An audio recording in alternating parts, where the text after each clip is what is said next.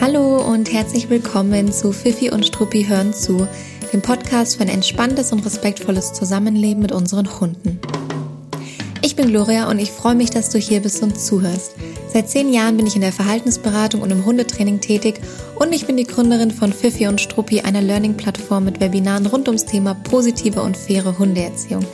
Auf Fifi und Struppi findest du Webinare zu einer Vielzahl von Themen, ähm, von der Körpersprache über die Themen Hundebegegnungen und alleine bleiben bis hin zu Medical Training und der Leinenführigkeit. Schau dich doch gerne mal um, ob ein passendes Thema für dich mit dabei ist. Ich glaube, wir haben mittlerweile zu über 20 Themen der Hundeerziehung und Hundegesundheit sofort verfügbare Webinare. In der heutigen Podcast-Folge hörst du den zweiten Teil unseres liebevoll genannten Nerd Talks und wir sprechen über Selbstwirksamkeit in der Hundeerziehung und was es für einen immensen Einfluss auf die Entwicklung eines Hundes hat. Wer sind eigentlich wir? Was hat es mit diesem Nerd Talk auf sich? Und wo findet man den ersten Teil? Diese Fragen besprechen wir sofort und jetzt wünsche ich dir ganz viel Spaß beim Zuhören. Vor ein paar Wochen gab es die Idee zu einem Podcastgespräch zu dritt, gemeinsam mit der Hundetrainerin und Humanpsychologin Pia von Wegbegleiter Mensch Hund und mit Janie von der Online-Hundeschule Dogs Connection.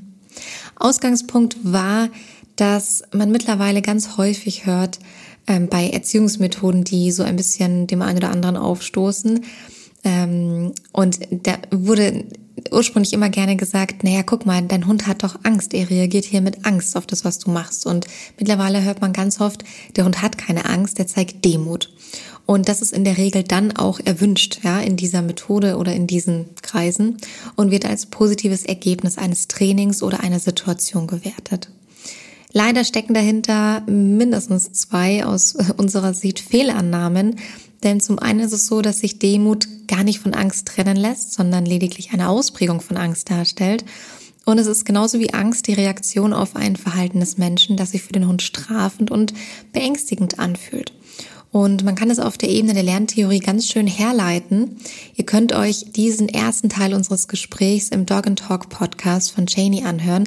Ich verlinke euch den Teil natürlich in den Show Notes. Guckt dort unbedingt mal vorbei und hört auch ansonsten in den Podcast rein. Der ist ganz, ganz wertvoll. Ähm, genau.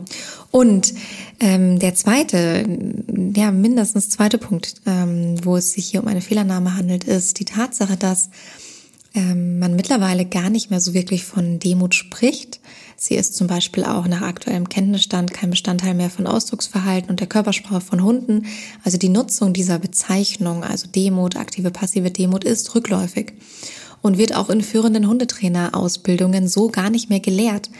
Na, was stattdessen genutzt wird, falls es für dich interessant ist, das haben wir jetzt nicht abbilden können in der Podcast-Folge, aber ähm, es hat äh, letzte Woche erst, also ganz frisch sozusagen, ein Körpersprache-Webinar bei uns auf der Plattform stattgefunden. Das heißt Körpersprache erkennen und verstehen.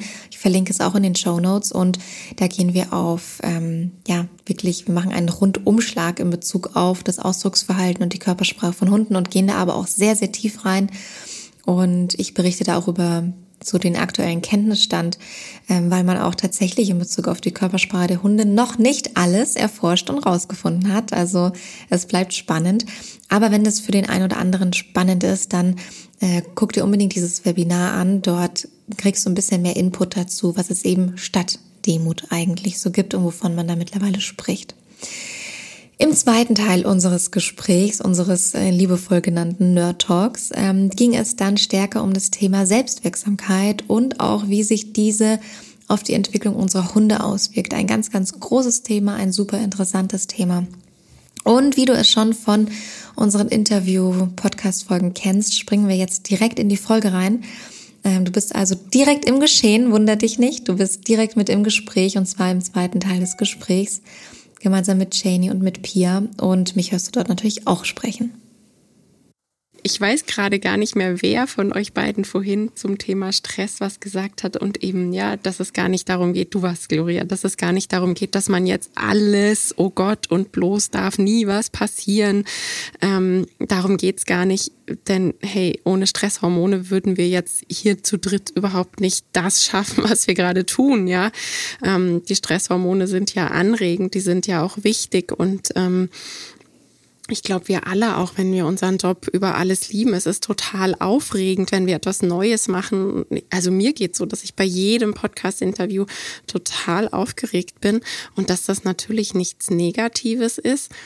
Dennoch verbraucht es Ressourcen von mir. Also ich brauche danach eine Pause, ich bin dann schlapp und wenn ich diese Pause mir nicht gebe und das dann einfach so weiterziehe, dann sind wir wieder beim Stressfass und dem Summationseffekt.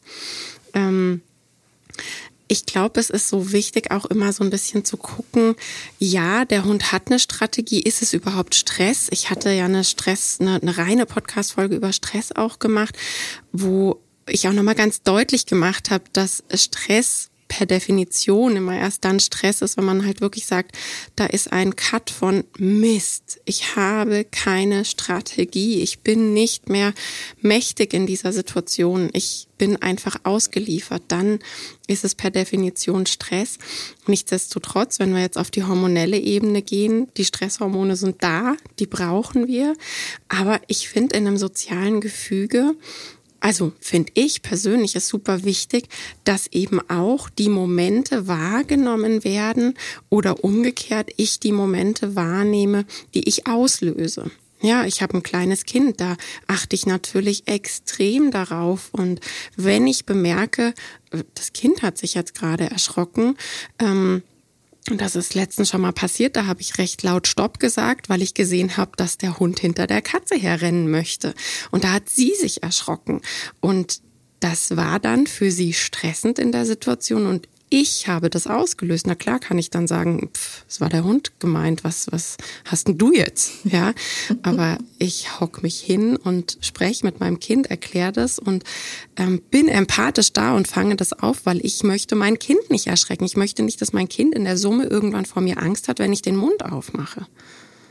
Oder wenn wir in der Konstellation ähm, Hund und Kind gemeinsam draußen sind, dass sie sich dann merkt, oh je, das sind üble Situationen. Da könnte ich dann eventuell wieder erschrecken. Das möchte ich überhaupt nicht.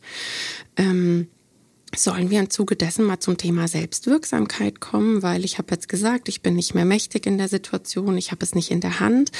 Ähm, Lieblingsthema, ich muss immer wieder darauf zurückkommen. Ähm, wenn das Individuum selbst bestimmen darf, wie viel Stress okay ist, dann passieren richtig geniale Dinge. Und du hast in dem Nebensatz, Gloria, ähm, bei mir im Podcast mal von einer Studie gesprochen. Magst du daraus jetzt mal mehr als einen Nebensatz machen? Ja, wobei es tatsächlich so lange auch gar nicht ist, aber ähm, ich erzähle einfach die, die Situation nochmal. Mm, und ich liebe das Thema Selbstwirksamkeit auch ungemein, weil es so krass viele Veränderungen auslösen kann und man ist einfach wahnsinnig fasziniert davon, immer wieder aufs Neue, um ehrlich zu sein. Ähm, ich habe damals von einer Studie erzählt, in der man äh, überprüft hat, ähm, wie nachhaltig die Erfolge und die Fortschritte sind von Angsthunden, ähm, die sich nicht trauen, spazieren zu gehen. Und man hat einfach das Trainingssetting ähm, signifikant verändert ja, und hat beobachtet, wie sich das auswirkt. Und bei dem einen Hund, Hund hat man es so gemacht, dass man den nach draußen vor die Türe gelockt hat, vor die Haustüre, dann hat man die sofort geschlossen, ja, damit der Hund nicht mehr zurückgehen kann ähm, und ist dann eben mit dem Hund an kurzer Leine ähm, weitergegangen, ja, so nach dem Motto, Mai, wenn der erst draußen ist und sich mit der Umwelt mal auseinandersetzt, dann gewöhnt er sich schon dran und dann komme ich hier schneller voran, ähm, weil der Hund sonst relativ schnell wieder versuchen würde umzudrehen und zurück in die Haustür zu gehen. Also sobald er einmal über die Schwelle ist, schnell Tür zu, ähm, damit er gar nicht mehr irgendwie in die, auf die Idee kommt, ich könnte ja wieder reingehen. Und das an, und da ist der, äh, der Hund ist, ähm, also man hat kürzer gebraucht, bis der Hund äh, ja so die ersten Meter vor dem Haus weggegangen ist. Ja, aber langfristig hat es sich anders ausgewirkt. Und das andere Setting war, die Haustüre ist offen geblieben, der Hund hatte eine lange Leine dran und er konnte zu jedem Zeitpunkt selbst entscheiden, ob er wieder zurückgeht, ob er nochmal zurück ins Haus reingeht, also nochmal die Schwelle auch äh, übertritt, um dort nochmal Schutz zu suchen. Ähm, und unterm Strich war, und das hat der natürlich auch, was heißt natürlich, das hat er in der Situation einige Male gemacht. Das heißt, man hat es nicht so schnell geschafft, ein paar Schritte vom Haus wegzukommen. Der ist öfter noch umgedreht und wieder zurückgegangen. Aber es hat sich ähm, langfristig so ausgewirkt, dass der Hund, der den Plan B hatte, zurückgehen konnte, dass er sich schneller entwickelt hat, äh, mutiger geworden ist und schneller weite Strecken weg vom Haus mitgegangen ist und sich auf den Spaziergängen wohler gefühlt hat. Während der Hund, dem eben der Plan B, also der Rückweg, verwehrt bliebe, eben da deutlich länger in seinem Angst- und Stressverhalten gefangen war. Und da, ähm, also das ist einfach, sind einfach zwei Trainingssettings. Das eine Setting ist, ähm, ich lasse überhaupt keine Selbstwirksamkeit zu. Und das andere Setting ist, ich lasse so viel Selbstwirksamkeit wie möglich zu in einer Situation, die für den Hund sehr herausfordernd ist. Genau. Das heißt, unterm Strich hat man gemerkt, okay, Selbstwirksamkeit führt dazu, dass die Hunde mutiger werden, sich schneller weiterentwickeln. Ähm, das, genau. Und das fühlt sich für den Menschen halt, deswegen habe ich es nochmal kurz dazu gesagt, es fühlt sich für den Menschen halt im ersten Schritt oft so an, als ob sie länger brauchen würden für eine Trainingsentwicklung.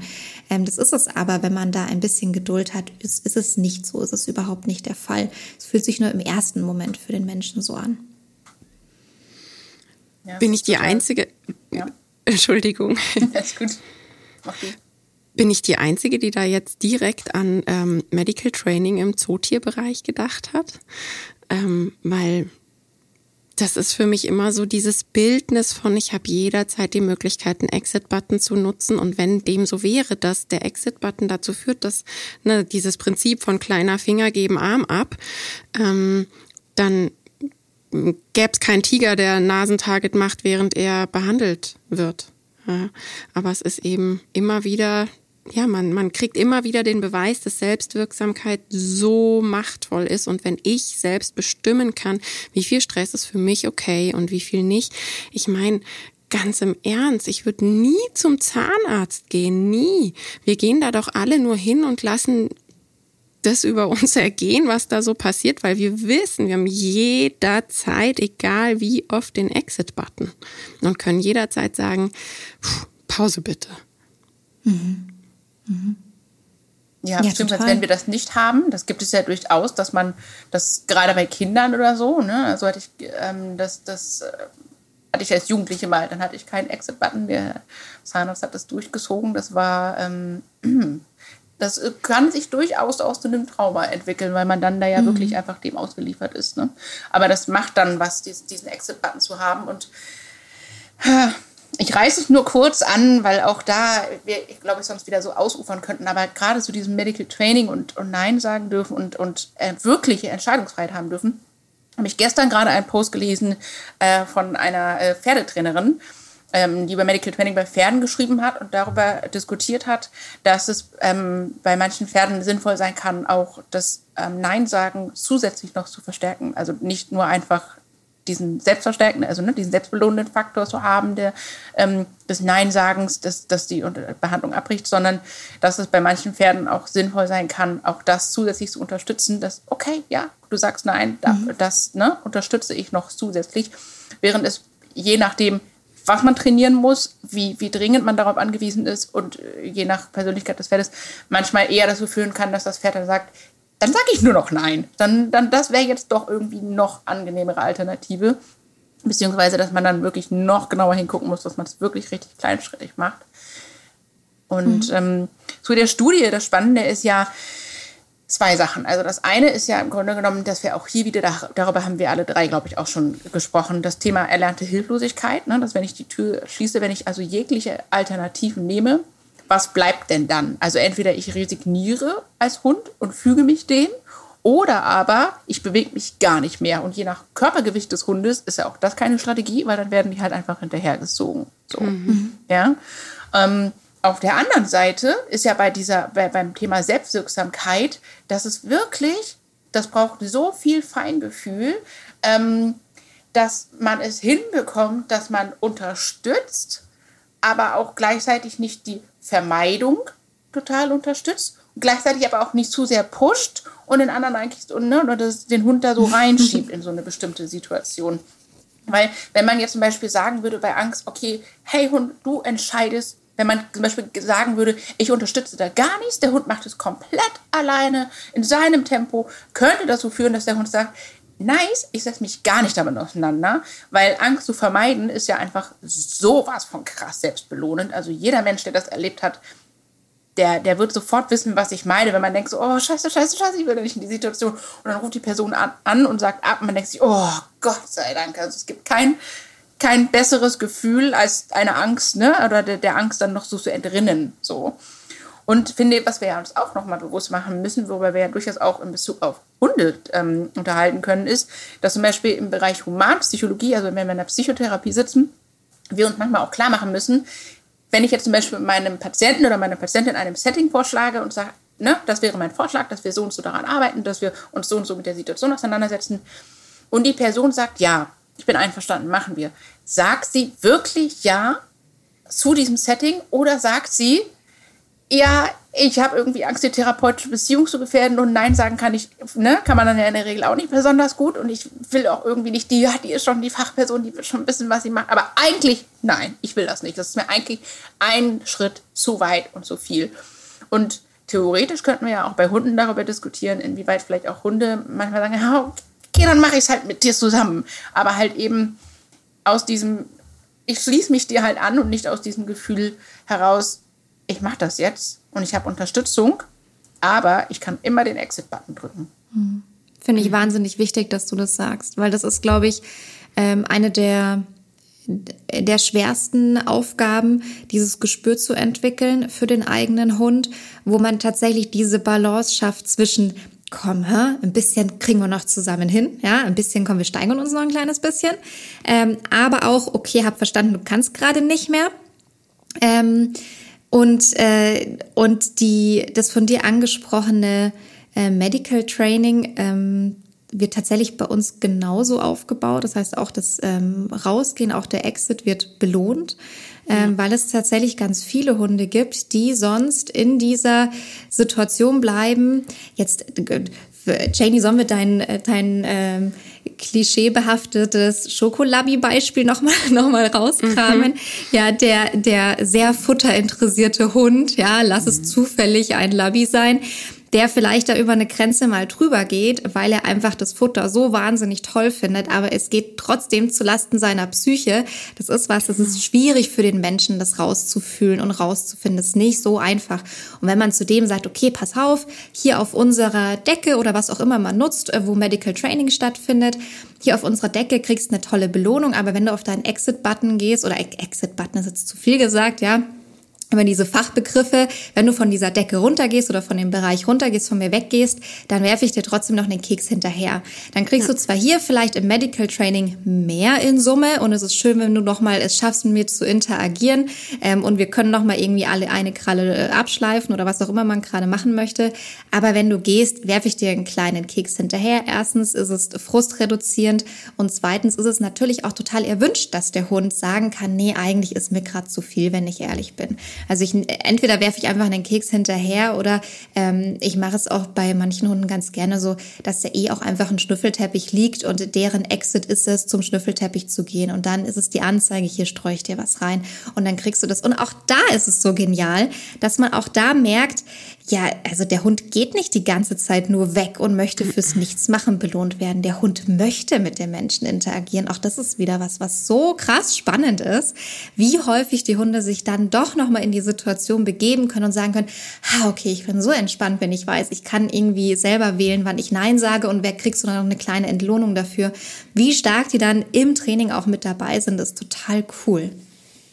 Absolut. Ja, wir machen es genauso. Also bei uns gibt es auch auf beiden Seiten etwas und ähm, ich kann auch nur immer wieder sagen, es ist genau wie in der Studie, die du da ähm, umrissen hast. Das wird am Anfang ganz oft probiert. Hier ist Stopp, aha, und hier ist Stopp, ah, und da ist Stopp. Und danach haben die das Vertrauen, dass es wirklich immer, auch nach dem fünften Mal noch Stopp ist und dass sie sich verlassen können. Und ich glaube, da spielt ganz viel von uns Menschen so dieses ich habe nicht mehr die Kontrolle. Ich lasse Kontrolle gehen und äh, meine eigene Angst. Das ist sowas, was man da immer, immer wieder mitbekommt, finde ich. Also ja, ich mache das ganz genauso.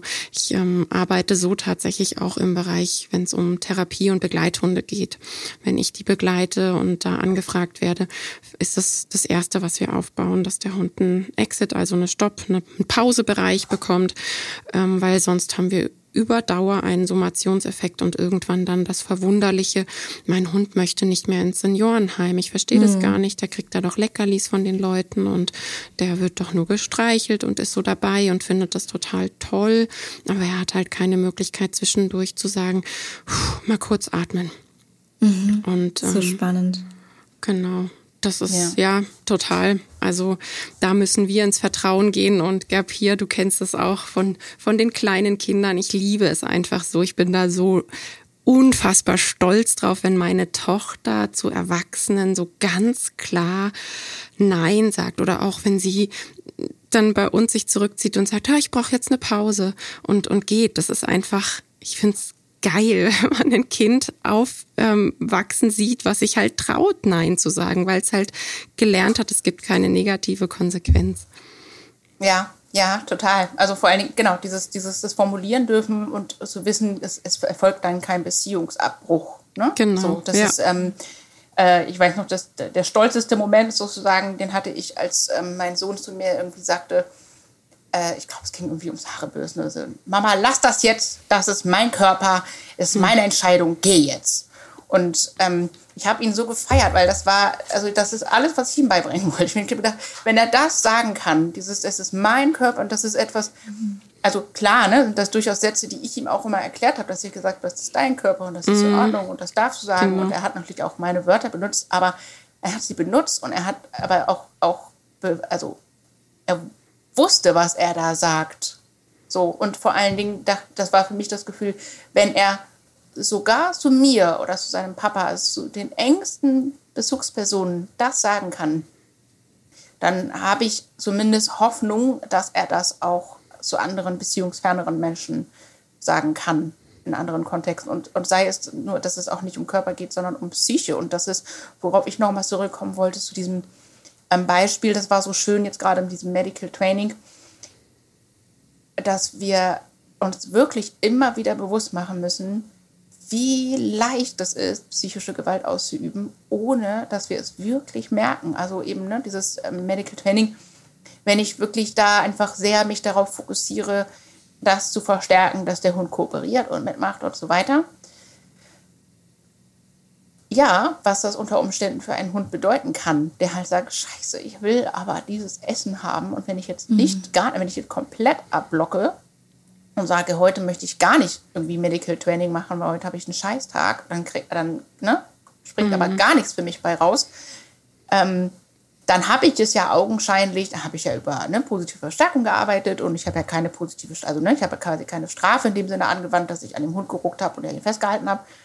Ähm, ich habe aber trotzdem Gewalt ausgeübt. Und, und das, ich finde, dass, dass wir uns immer wieder bewusst machen müssen, wie leicht das gehen kann, ohne dass wir es wollen und ohne dass wir es mhm. merken in dem Moment.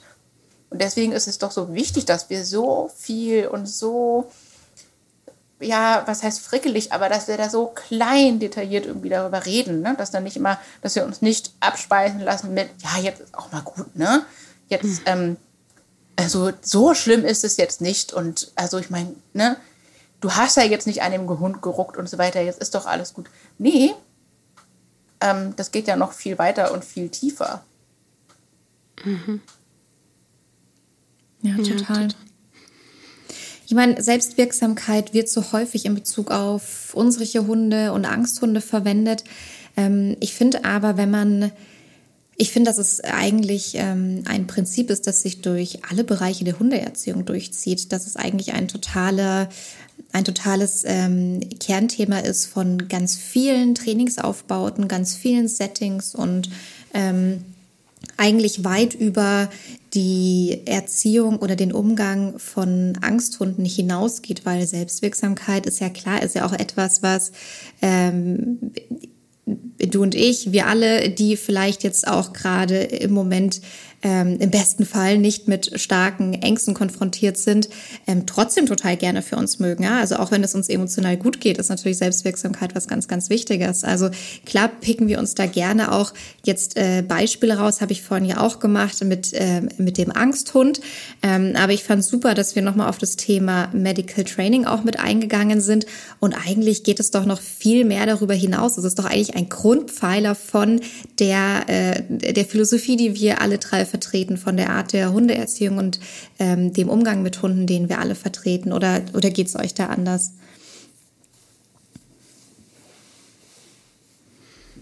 Ähm, nein, absolut. Also ich finde gerade bei, bei dem Thema Selbstwirksamkeit wieder da den Bogen zum Stress auch ziehen wie sollte das dann gehen, dass jemand für mich bestimmt, hey, da gibt's eine Stresskurve, da ist oben auf der Kurve am Gipfel des Berges der anregendste Punkt und ich sag jetzt, Stress ist anregend und deshalb ziehe ich dich jetzt ähm, über diesen Punkt hinaus, wo auch immer der ist, weil ich bestimme das einfach für dich.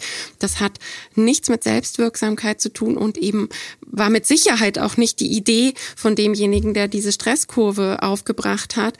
Ähm, mhm weil, weil diese Stresskurve ja total individuell ist. Also mir geht es so, obwohl ich natürlich weiß, dass Stress anregend ist und ähm, ich kenne das von mir, deshalb packe ich mir meinen Alltag, meinen Arbeitsalltag und meine Aufgaben auch immer so voll, weil ich mag das, ja.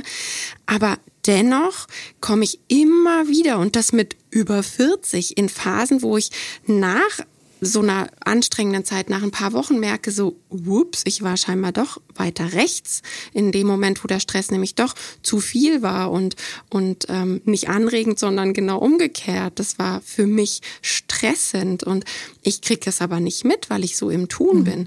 Obwohl mhm ich für mich selbst wirksam entscheide, wie viel Stress ich mir zumute. Und ich krieg es nicht mal gebacken für mich selbst, weil es doch von so vielen Dingen abhängt. Das ist hormonell. Wir haben Schmerz schon mal reingebracht in die Folge. Wir haben ähm, vom Alltag gesprochen. Das, das, da reichen ja schon ein paar Nächte, wo man nicht gut geschlafen hat oder so. Das sind ja so, so viele Dinge, die was verändern. Und dementsprechend verändert sich dann ja auch diese Stresskurve. Also mhm. von daher empfinde ich es als totale Unmöglichkeit für jemanden zu bestimmen, wo ist da ein anregender Punkt, damit du, damit du jetzt ein bisschen Stress erfährst und das der absolut aktivierende Punkt wird. Also da mhm. ist eben Selbstwirksamkeit wieder bei Null. Und, und ich kann es mir einfach nicht vorstellen. Vielleicht struggle da nur ich so hart, aber ähm, ich komme mit meiner eigenen Stresskurve über das ganze Leben auch immer nicht so klar und, und muss immer wieder mhm. justieren und verändern. Mhm. Sollen wir diese Stresskurve noch mal kurz aufgreifen für alle, die sich jetzt vielleicht denken, hä, was? Äh, Stress, Stress hat eine Kurve, Stress kann anregend sein. Von was sprechen die? Rechter Bereich, linker Bereich? Ähm, ich glaube, du, du sprichst ja die Stresskurve an, in der man ja ganz klar sieht, okay, es gibt in dem Bereich eine Unterforderung, wenig Stress, äh, eine geringe Produktivität, die steigt dann die Produktivität, wenn auch ein bisschen der Stress damit einhergeht, ein bisschen höher geht. Also wie du gerade gesagt hast, du lädst dir die Tage absichtlich voll man hat dann ein bisschen mehr auf dem Schreibtisch, ein bisschen mehr zu tun, weil man merkt, ah, ich komme in so einen richtigen Flow rein, wenn ich weiß, jetzt ist aber hier auch mal wirklich was zu tun, ja, jetzt geht's hier mhm. mal ein mhm. bisschen ab, dann steigt also die Produktivität und dann, das ist womit wir alle strugglen, ist es dann halt irgendwann so, dass diese Produktivität nicht ins Unermessliche steigt, umso höher der Stress geht, sondern dann geht die Kurve eben wieder nach unten.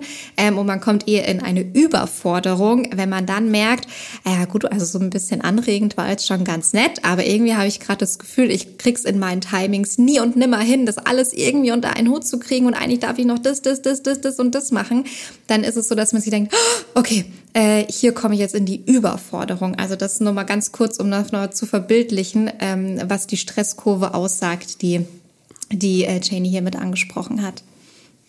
Ja, genau. Sehr gut, danke. ja, das ist ja das, ähm, das, das ist diese Jerks-Dodson Kurve oder Jerks-Dodson-Gesetz. Ne? Das einfach, ja. weil die eigentliche Aussage dahinter ist ja, Stress per se ist nicht schädlich und gefährlich, sondern wir brauchen ein, ein, ein Mindestmaß ähm, an, an Stress ähm, in unserem Leben, um, um auch in eine Aktivität zu kommen, in eine Aktivierung zu kommen, selbst für Dinge, die, die uns jetzt Spaß machen. Ähm, und also ich, ich hatte mal einen Arbeitskollegen, der hat das immer so sehr provokativ dann manchmal gesagt in Therapien, natürlich zu nicht suizidalen Patienten, aber wenn Patienten gesagt haben, oh, ich bin dieser Stress und ich will keinen Stress mehr haben, dass er gesagt hat, naja, also das Gegenteil von nie wieder Stress haben ist tot sein. So, das wird nicht mhm. funktionieren, dass sie ne, gar keinen Stress mehr haben. Die Frage ist immer, in welchem Ausmaß. Und was damit ja auch einhergeht, ist ja dann die Unterteilung, die es tatsächlich gibt zwischen positiven, dem sogenannten positiven und negativen Stress, also beziehungsweise Eustress und Die-Stress. Und jetzt müssen wir ein bisschen vorsichtig sein, weil, also Eustress, positiver Stress, ähm, das ist Stress, den erleben wir zum Beispiel, wenn wir frisch verliebt sind, wenn wir ein Projekt ganz neu begonnen haben, ähm, wenn wir ja irgendwas, eine, eine aufregende Reise antreten. Solche Sachen. Das sind Dinge, da erlebt und also die Stresssymptome sind dieselben auf körperlicher Ebene. Wir bewerten sie aber anders. Das ist der springende Punkt. Wenn ich jetzt aber sehr, sehr, sehr lange positiven Stress hätte, dann würde ich langfristig genau dieselben gesundheitlichen Einbußen erfahren, wie wenn ich negativen Stress habe, also belastenden Stress, weil mir vielleicht ne, der Arbeitsplatz, äh, Arbeit wurde gekündigt ähm, oder ich habe eine Deadline irgendwie nicht geschafft und so weiter.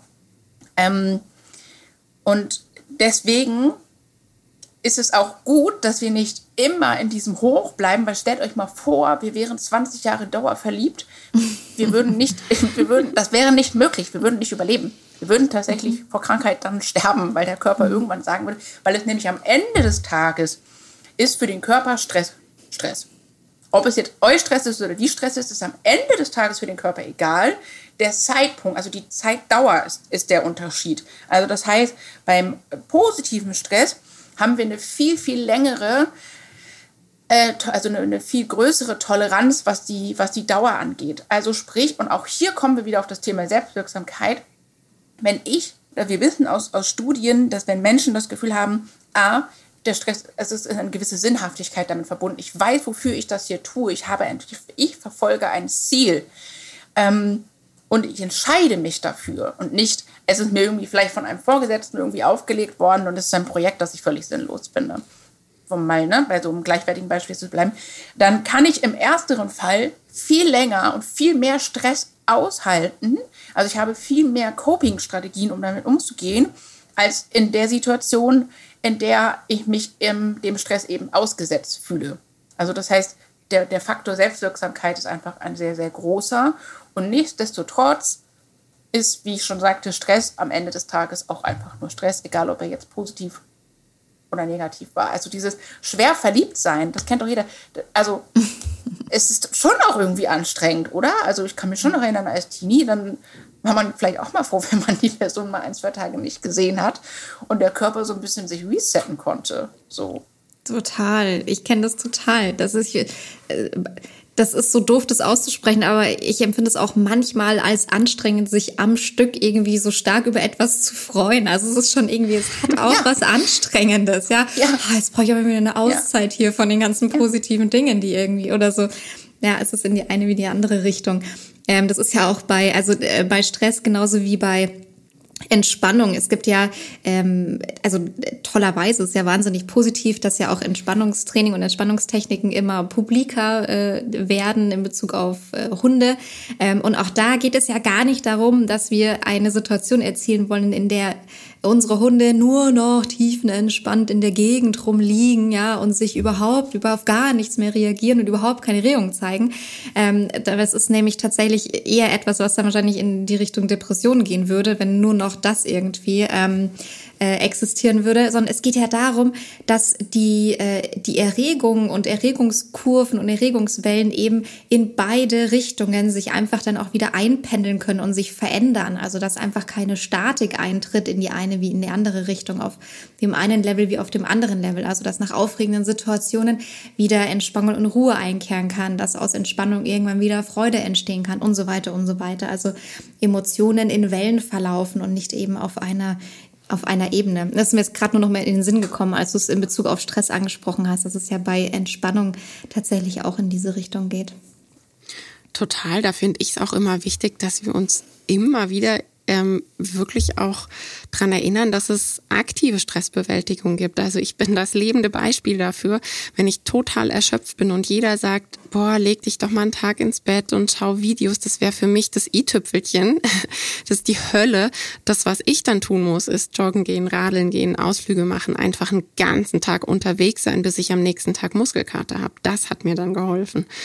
Ähm, also ich finde auch, dass dieses immer ruhig, wie du es auch beschrieben hast, ne, nur noch in der Ecke liegen mhm. und soll schlafen und ganz, ganz ruhig, da müssen wir auch immer noch den Fokus auf der aktiven Stressbewältigung haben.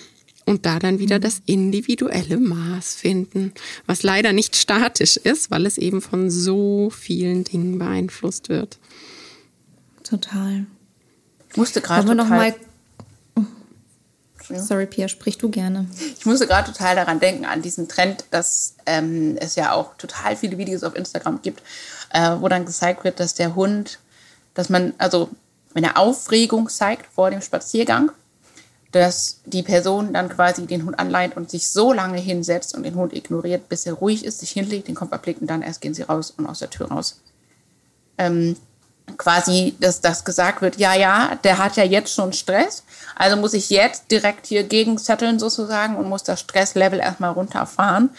Ähm, und ich dann manchmal da sitze und denke, oh, ja, aber es ist doch, warum, warum kann er nicht sagen, es geht los, ich will raus und freut mhm. sich. Also klar, wenn der Hund sagt, oh mein Gott, es geht raus, ach du Scheiße, dann muss ich ja was damit machen. aber selbst dann ist ja nicht die Lösung, dass ich sage, so, und jetzt stelle ich mich mit einem Fuß auf die Leine und warte so lange, bis du dich eigentlich quasi der Situation ergeben hast.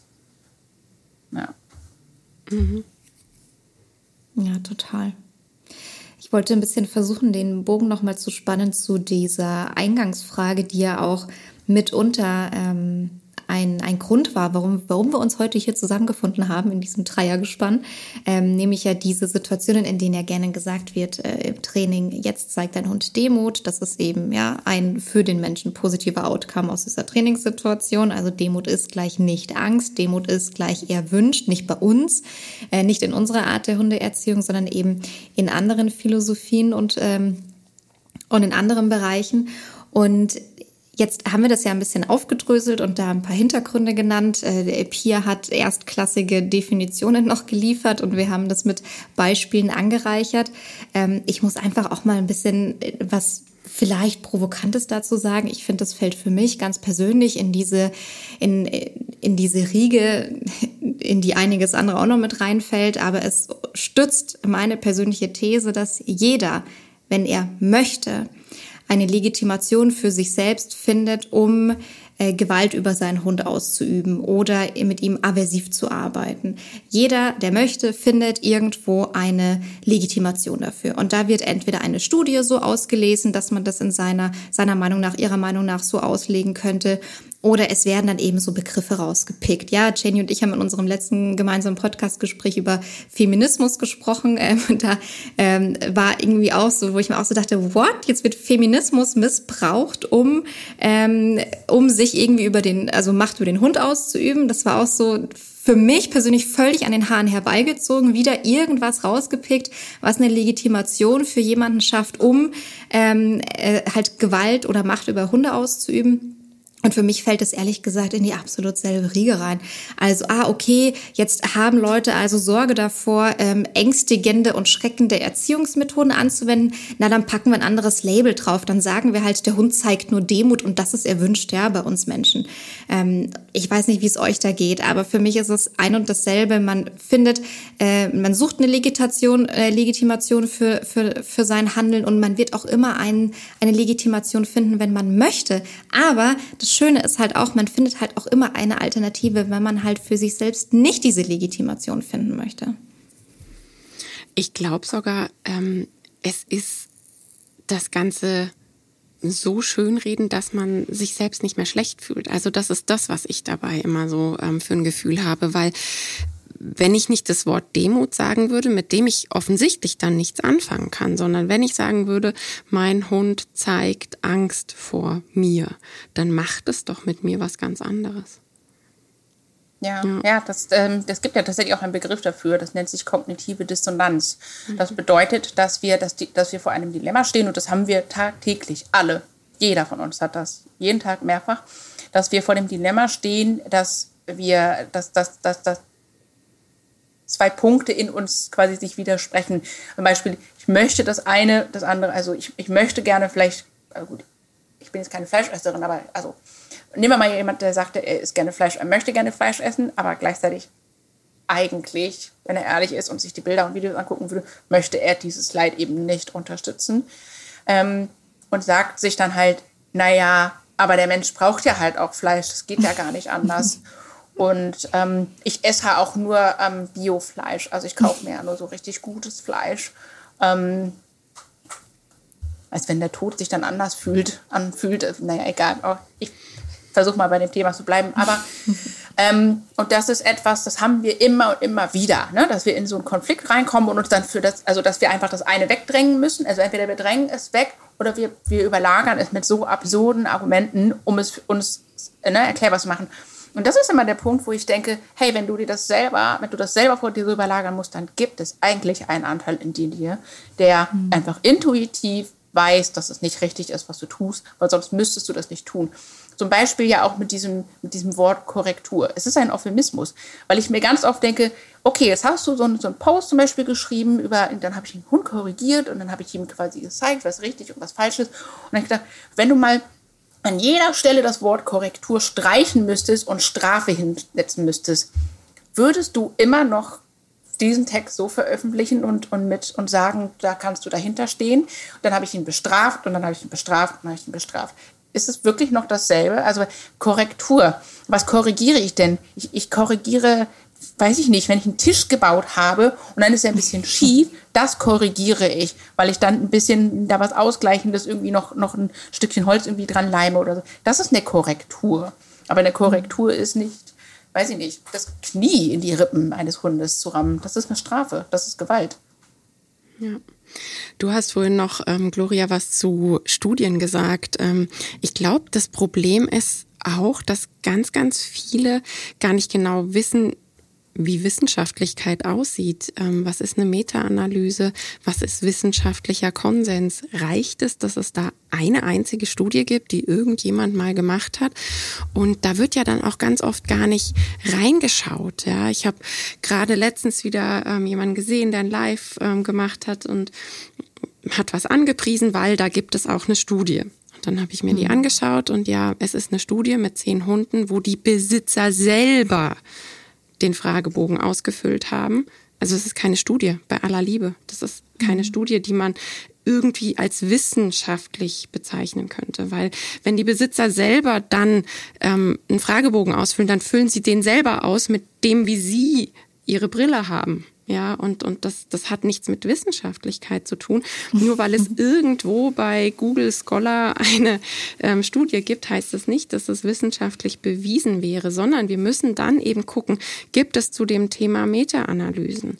Gibt es einen wissenschaftlichen Konsens, einen aktuellen? Und das ist ja auch wieder so wichtig. Ne? Es gibt dann einen jetzigen, einen aktuellen wissenschaftlichen Konsens, weil es eben viele Studien gibt, die ganz ähnliche Ergebnisse zeigen und daraus wird dann eine Meta-Analyse gemacht und dann haben wir einen wissenschaftlichen Konsens. Und das ist doch was ganz, ganz anderes als ich habe da mal eine Studie. Ja, also mhm. das finde ich auch so, so wichtig und ich glaube, diese, diese Dissonanz, die du gerade angesprochen hast, Pia, das ist auch was, ähm, ja, ich hatte das jetzt gerade im Kopf, weil ich ähm, ein, eine natürlich anonym geschriebene ähm, Bewertung, eine negative Bewertung bekommen habe, wo immer wieder Personen- und Sachkritik ähm, verwechselt wird. Ja, weil nur weil wir aufklären und Sachkritik äußern und wissenschaftlich daran gehen, machen wir ja kein Personenbashing. Das sind ähm, ja. zwei komplett unterschiedliche Dinge. Und wenn man dann eben mit, mit dem, was man sagt, ja, du hast gesagt, intuitiv gibt es da innen drin was, was einem dann schon Feedback gibt. Und das will man aber nicht. Man will das nicht spüren und nicht hören und dann, ach super, dann ist da jemand, dann kann ich da meine Energie dran ablassen, mhm. sozusagen. Die ist schuld, dass ich mich jetzt so fühle. Und mhm. ähm, das war jetzt so das, was mir dazu noch direkt in den Kopf gekommen mhm. ist. Ja, ja, es ist halt so ein wahnsinniges Schutzschild ähm, das Prinzip der kognitiven Dissonanz äh, finde ich total spannend. Ich glaube, es ist einfach so ein wahnsinnig großes Schutzschild, um sich mit gewissen Dingen nicht auseinandersetzen zu müssen, um eben genau diese Intuition nicht folgen zu müssen in dem Moment, weil man vielleicht auch gerade weiß, ich kann mich damit gerade nicht auseinandersetzen. Also es sind ja auch manchmal Dinge, die ja ähm, vielleicht womöglich auch über Hundeerziehung hinausgehen. Ja, nicht, äh, weil ich jetzt Hundeerziehung abwerten möchte, aber das sind ja auch oft äh, Prinzipien, die auf ganze Lebenssituationen angewendet werden. Ja, also wie oft stecken Menschen in Lebenssituationen und reden sich die schön, weil sie wissen, ich komme hier gerade nicht raus aus den und den Gründen oder ich denke, ich komme hier gerade nicht raus. Das ist ja so ein wahnsinniges, wahnsinnige, ähm, wahnsinniger Schutzmechanismus. Ja. Ja, das ist das, das große Ziel des Gehirns sozusagen, dich vor Überlastung zu schützen. Und weil es, es, es betrifft ja kleine, banale Entscheidungen wie, wie große, lebenswichtige Fragen. Ne? Also diese, diese Dissonanz. Und ähm, was wir ja auch nicht vergessen dürfen, ist einfach, wie unfassbar reizgeladen unser Leben ja mittlerweile ist, wie schnelllebig es ist. Also ähm, ne, allein schon, um bei, dann bei, bei Reizen und Hundeerziehung zu bleiben, ähm, ich weiß nicht, ich als ich noch keine Hundetrainerin war und dann irgendwie so in Social Media eingetaucht bin, meine Güte, das ist schon krass irgendwie, weißt du, so von allen Seiten kommen Stimmen und die eine sagt dies, die andere sagt das und du stehst da und denkst so, was? Ich verstehe auch gerade nur die Hälfte und wieso jetzt? Und was davon ist jetzt, was davon ist jetzt Fakt, was ist Meinung? Auch das ist ja immer wieder so ein Punkt, finde ich, ähm, den wir, ähm, den ich vermisse oft, in, also allgemein in der Hundeszene, also nicht auf eine Bubble bezogen, sondern dass wir nicht oder manchmal zu wenig kenntlich machen, hey, pass mal auf, mhm. dafür gibt es gerade noch keine Grundlage, also habe ich mir eine Meinung gebildet oder hey Leute, das ist ein Fakt. Das hatte ich gerade gestern wieder in einer Facebook-Diskussion unter einem meiner Posts, dass ich dann irgendwie, äh, dass die Person geschrieben, naja, also ich mache das ja alles ohne Konditionierung. Das ist alles auf Beziehungsebene. Und ich gesagt, abgeleitet von man kann nicht nicht kommunizieren, ne, von Paul Watzlawick habe ich gesagt, mhm. du, man kann nicht nicht konditionieren. Es geht nicht. So, ja, ähm, und deshalb habe ich auch noch geschrieben, also ne, das ist, es, es, das ist ein Fakt. Nee, dafür brauche ich keine Studien. Also da habe ich eine ganz anderes, ganz andere Erfahrung gemacht. Und das ist dann einmal der Punkt, wo ich sage, gut, okay, dann ähm, können wir das Gespräch jetzt eigentlich auch lassen, weil mhm. dann haben wir keine Grund, weil das, dann können wir meinetwegen auch darüber diskutieren, ob es Gott gibt oder nicht. Das ist dann dieselbe Ebene. Dann, dann reden wir hier gerade über Glauben und Nicht-Glauben. Ähm, können wir gerne tun, über Glauben und Nicht-Glauben reden, in, bei Themen, bei denen es noch keine Fakten gibt. Da haben wir keine andere Wahl, als zu diskutieren und einfach ne, auch zu riskieren, dass wir uns aufs Glatteis stellen und ein paar Jahre später feststellen, boah, nee, ich habe da voll Mucks erzählt, weil mittlerweile ist die Lage eine ganz andere.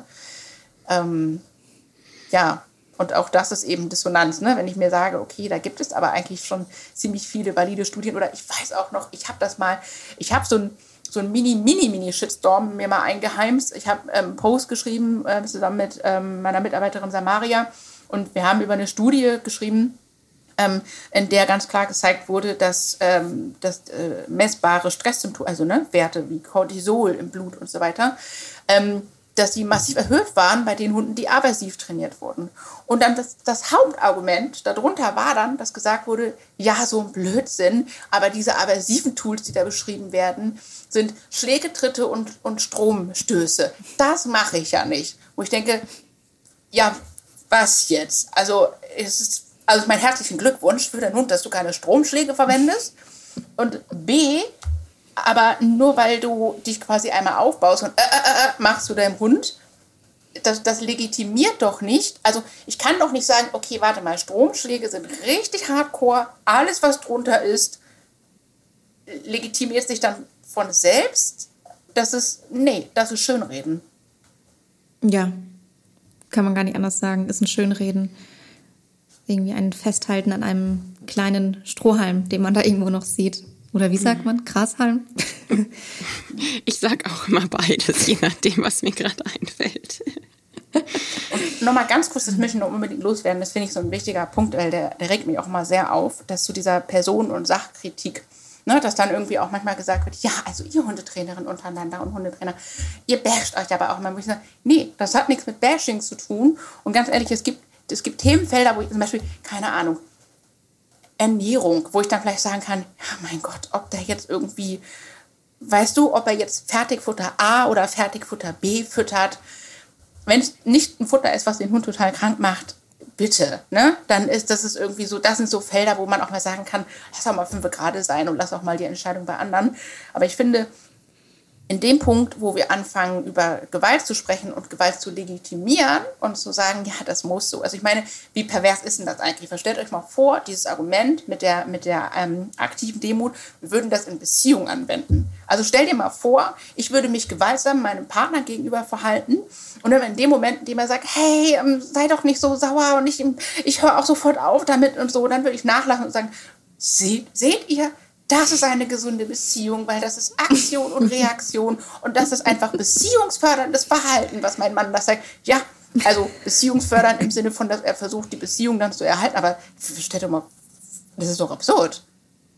Wenn ja, wir das, das Beispiel ist mega. Übertragen. Ja, es ist doch. es ist mega, weil es wirklich so absurd ist, ja. Ja. ja. aber das Gemeine ist, hättest du das Beispiel jetzt mit dem Kind gebracht, ja. wäre es total okay gewesen. Ja, ja. ist voll okay gewesen. Ja. Weil das ja. Ja. Ne? Okay. ja und Klammer auf, natürlich gibt es auch viele Beziehungen, die so funktionieren, Klammer zu.